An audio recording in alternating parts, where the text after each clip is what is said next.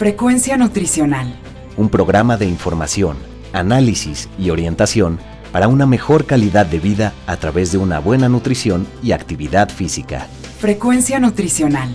Bajo la conducción del nutriólogo Rafael Díaz.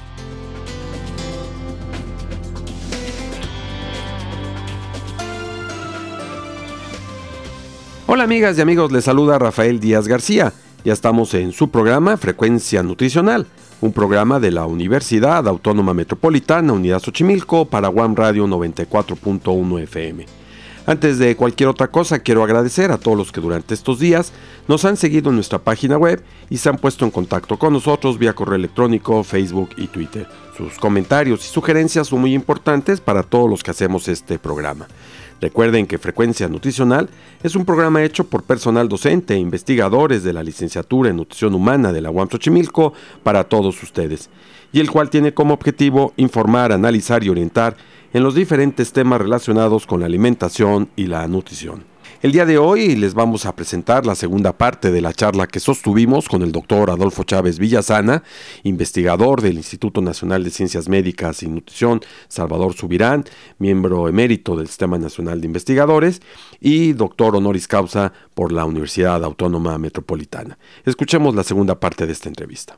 Frecuencia nutricional. Empieza con el doctor Subirán, nos decía usted, con ocho personas realmente toda esta parte, siendo usted el, el que dirigía esta parte en el instituto. Yo ya he hecho una gran escuela. Hoy hay que ver que hay una gran cantidad de médicos que colaboran con usted, que trabajan en esta área del instituto, nutriólogos, pero además hoy muchos de ellos que son los que dirigen la salud del, del país. Pues sí, muchos sí, y también muchos se fueron internacionalmente. Eh, muchos se fueron con la UNICEF, con la Organización Mundial de la Salud, con la, La FAO. Yo mismo me fui ¿A la FAO? dos años y medio a la FAO. Nada más que cuando comenzó el neoliberalismo y entró a la FAO, a mí no me gustó ese enfoque de mercado libre y de que no se interviniera por parte gubernamental. Entonces muchos programas que estaba patrocinando la FAO de alimentación me los suspendieron. Yo fui director del programa mundial de nutrición, pero metieron un gringo arriba de mí y otro gringo al lado de mí. Me quitó el PMA, el Programa Mundial de Alimentos, y el, y el otro era un tejano. Más interesado en el petróleo que en los alimentos. Parecía del petróleo, a lo mejor era del petróleo,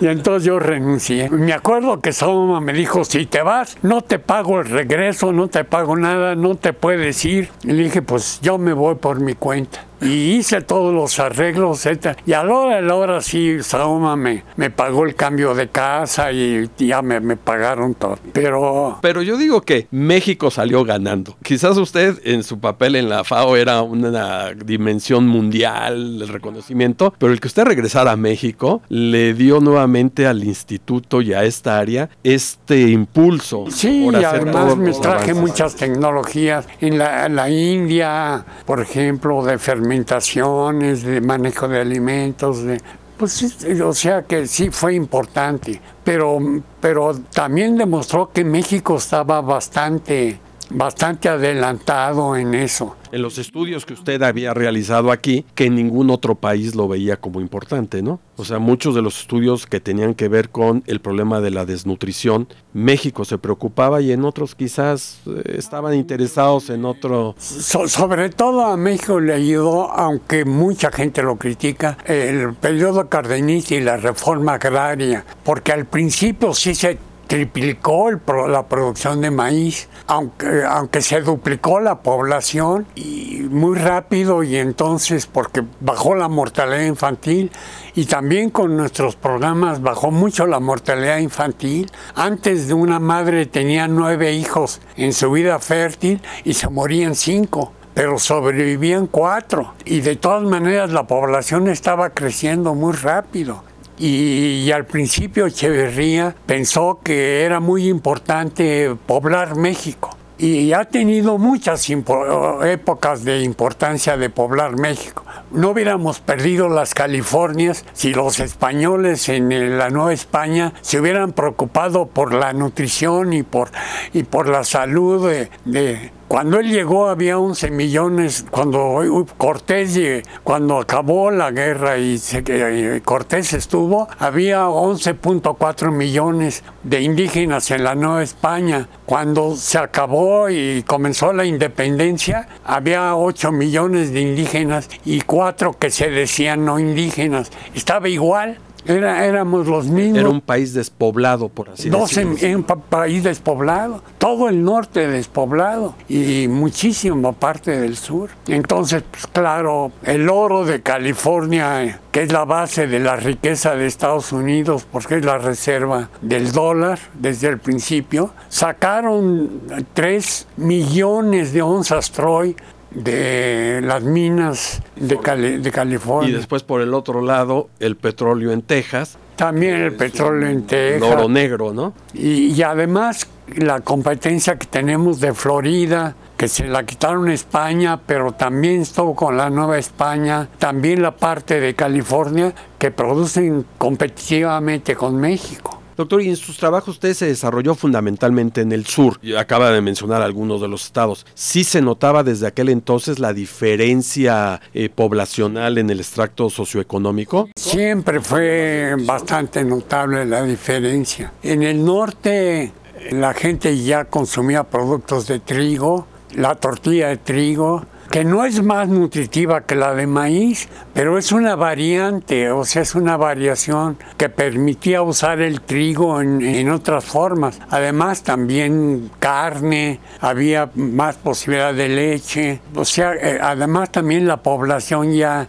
no era muy indígena. Había muchos núcleos indígenas que de hecho siguen existiendo como los tarahumaras, pero también tienen hasta un mejor estado de nutrición que, muchísimos eh, alrededor de la Ciudad de México y, en el sur.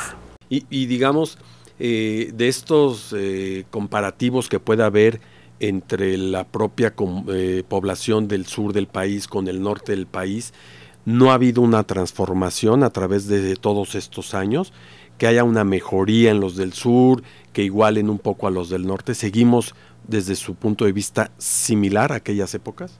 Pues yo siento que el norte ha progresado más en la alimentación más rápido que el sur. Yo a veces he culpado mucho activistas. O sea, hay un grupo de activistas que están, por ejemplo, en contra o en favor de la cultura indígena y que no se debe tocar la cultura indígena. Cuando no es tal cultura indígena, es una cultura de pobreza, es una cultura de, de pobreza, de suciedad, de enfermedad, de desnutrición, de marginación, de pocos espacios de tierra, porque en el reparto agrario pues sí les tocó tierra, pero también la dividieron eh, muy rápido. Entonces el sur como que como que se autobloquea mucho y los eh, antropólogos y todos los que quieren conservar idiomas ya perdidos, ¿para qué conservas este triqui? Al final el triqui va a desaparecer. Y pareciera ser que quieren conservar el idioma, pero también consideran conservar la desigualdad social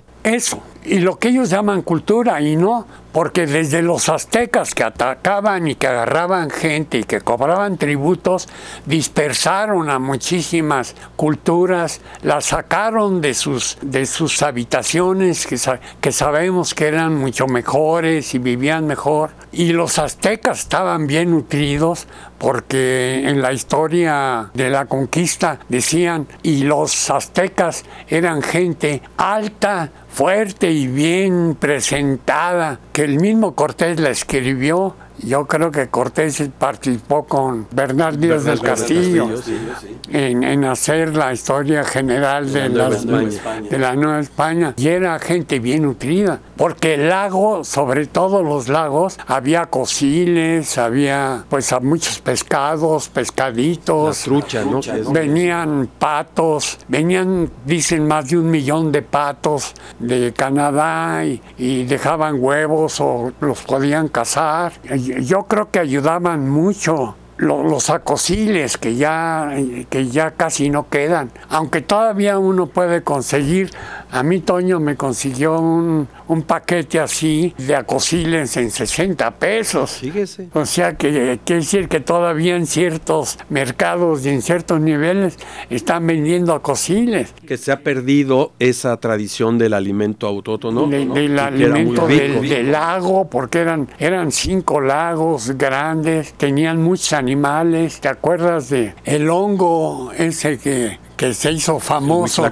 Del lago de Texcoco, que hicimos estudios sobre el valor nutritivo de un hongo verde, que es como lama, es nutritiva y, y la, y la gente la comía y tenían más armas para mejores para cazar, eh, tenían eh, guajolotes, te- tenían En el sur había mucho venado. sí, pero era difícil agarrarlos Claro, con, claro. con malas flechas y pero se consumía, ¿no? Que además se hizo típico de algunos No, platillos. guajolotes, el famoso pavo, y yo creo que era un guajolote silvestre, que es más chico. Sí. Eso de, de que dicen que en tierra del eh, faisán y del venado. El faisán es un, un- Comida un de guajolote de eh, silvestre que, que es faisán. Sí. Además pertenece a la familia de los faisanes. Despliega la cola y, y tiene características de faisán. Pero, este, pero para la gente pobre no, no hay mucha posibilidad. Y ahora con la incorporación de toda la industrialización, pues simplemente esto ha venido para abajo, ¿no?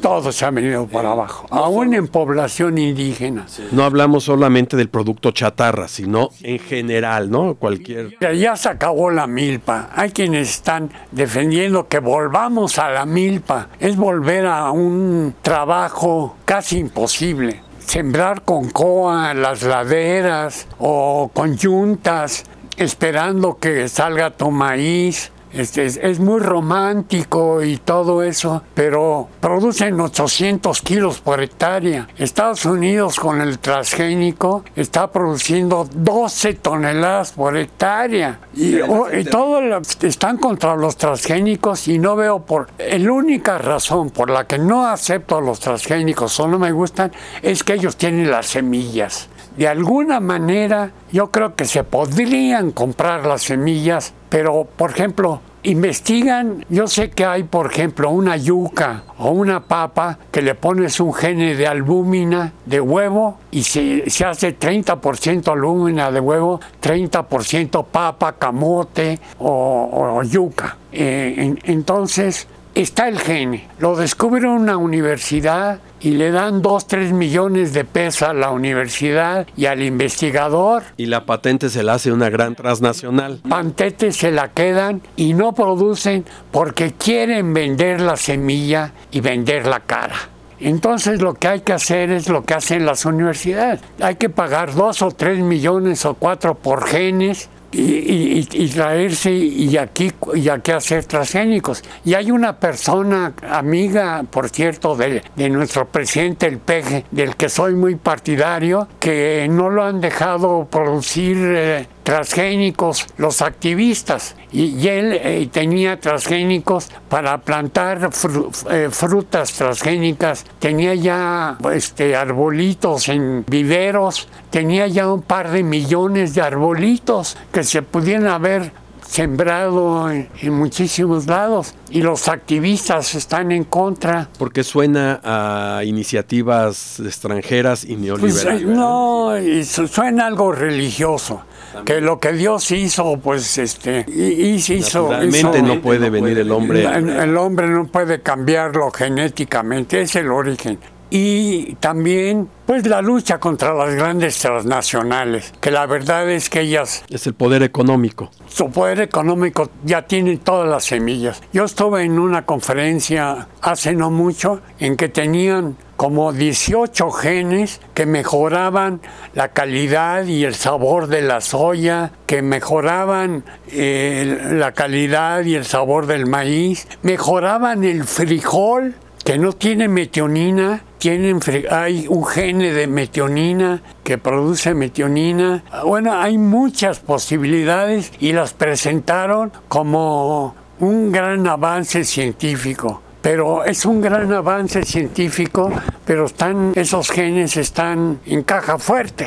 ¿Siente usted que de alguna manera a la investigación científica, a las instituciones educativas, sobre todo que hacen investigación como las grandes universidades, les falta mayor apoyo, impulso para este tipo de trabajo? O sea, que México trabajar en eso, pero no quiere. Porque además hay grandes investigadores. Pero hay esa compañía mexicana que ha logrado mucho, que pues ya se ha callado, pero tiene, tiene bastantes genes, tiene sobre todo de frutales tropicales. Eh, eh, eh, ha logrado genes y tiene, tiene posibilidad de hacer transgénicos de varios productos. Sí, varios institutos que además se dedican a hacer bancos de germosperma, ¿no?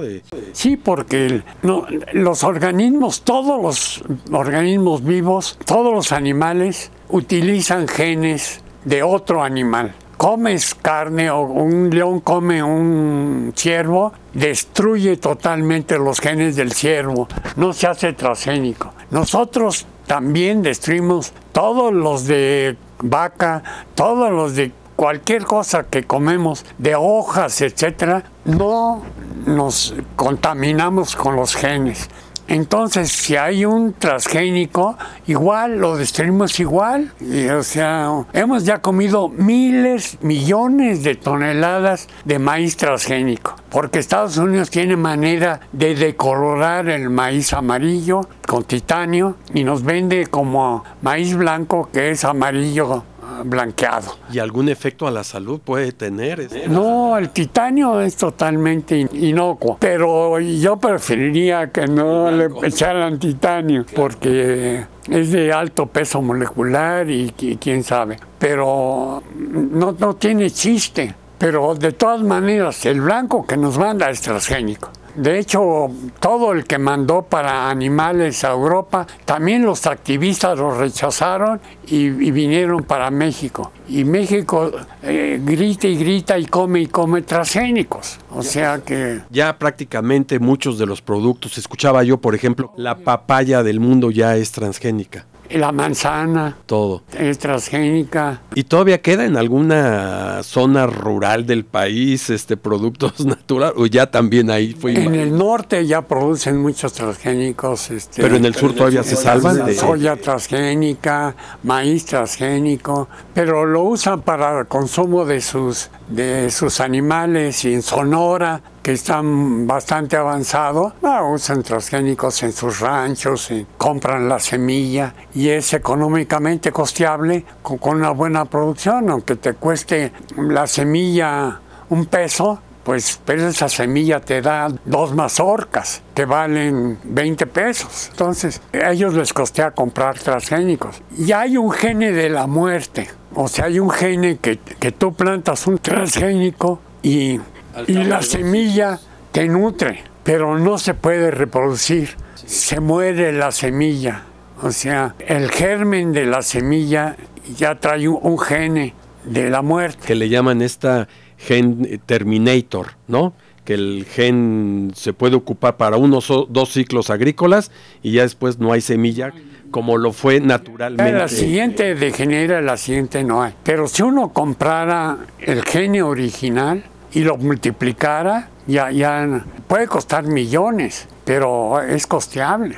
Doctor París, cerrando porque no queremos abusar de, de su tiempo, un poco el futuro que usted ve de la situación nutricional del país. ¿Cuál es? ¿Cómo ve esta situación desde el punto de vista de la desnutrición que todavía sigue existiendo y que usted es de los pocos que da la luz por esta gente que tiene la desnutrición, porque esa gente no se queja, y el futuro hacia el tema del sobrepeso y la obesidad? Pues veo muchos problemas en el sentido de que estamos cayendo en manos de la industria y de la industria transnacional. Por ahí tengo un cuadro de todas las industrias que manejan, que deben de ser como unas 80 que manejan ocho grandes organizaciones internacionales. La Nestlé, por ejemplo, tiene una serie de compañías que controlan prácticamente toda la, chatarra. La Pepsi Cola, pero la Pepsi Cola pertenece a, otra gran compañía este, tienen toda la chatarra pertenece a ocho compañías.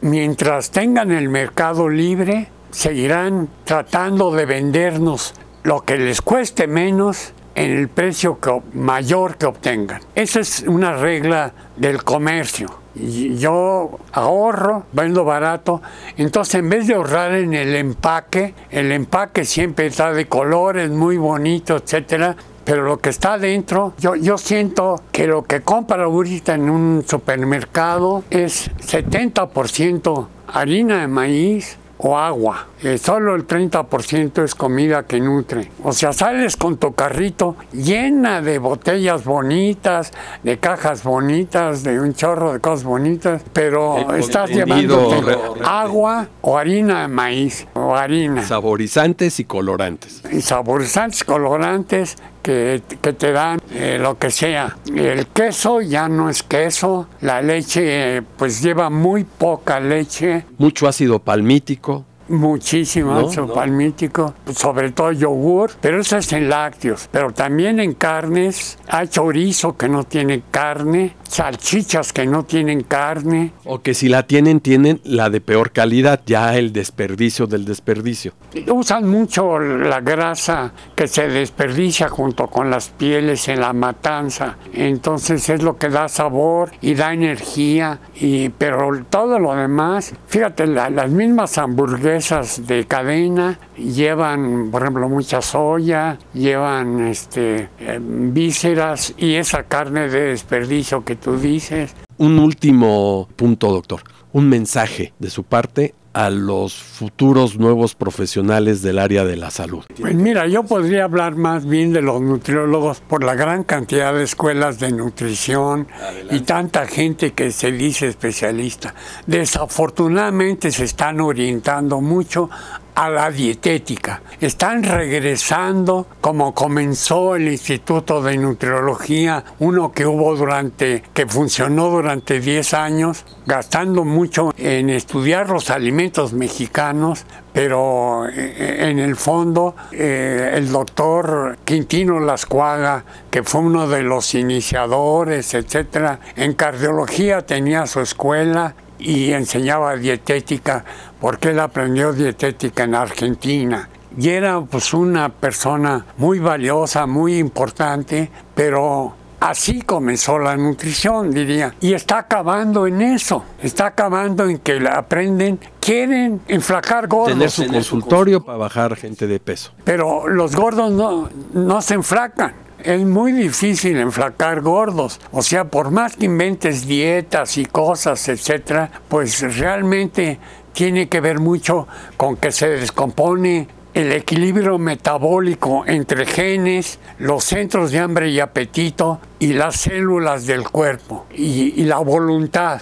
O sea, el antojo, el apetito. Entonces cada vez la industria te hace cosas de mayor antojo, es dulces, grasosas que le gustan a la gente, se, se, lo come y comienza a desequilibrar todo. Y entonces ya cuando desequilibras los genes que producen los reguladores en los dos centros cerebrales que tenemos de hambre, apetito, etcétera, y que además se informan, parece ser que las células adiposas son las glándulas de secreción interna más variadas, secretan como ocho hormonas tratando de informar, mándame o no me mandes. Ahí es donde entra el famoso, ese gene del ahorro, pero ahora que yo puedo llamar el gene de la acumulación, porque pues ya las células comienzan a cargar grasa y también les comienza a gustar, porque no solo las células adiposas tienen grasa, el problema grave es cuando el hígado, el riñón,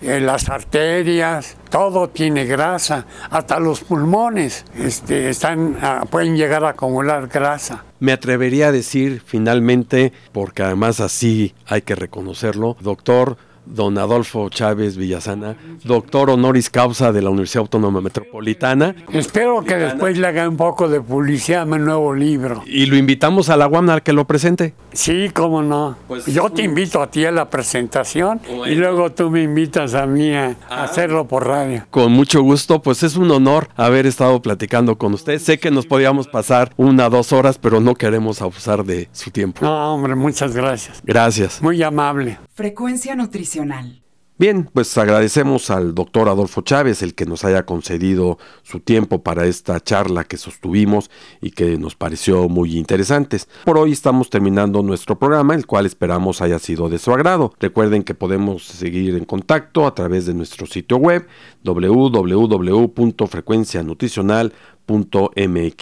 donde pueden encontrar los vínculos a Facebook, Twitter e Instagram. Asimismo, lo pueden hacer enviándonos sus comentarios a nuestro correo electrónico frecuencia nutricional arroba correo punto xoc.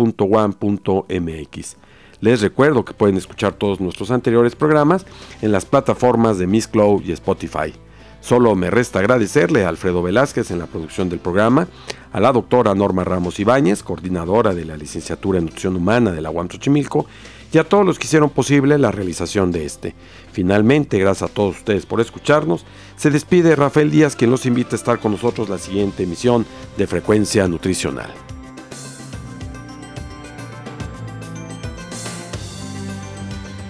Frecuencia nutricional. Un programa de información, análisis y orientación para una mejor calidad de vida a través de una buena nutrición y actividad física. Frecuencia nutricional. Una producción de la Unidad Xochimilco para Guam Radio 94.1 FM.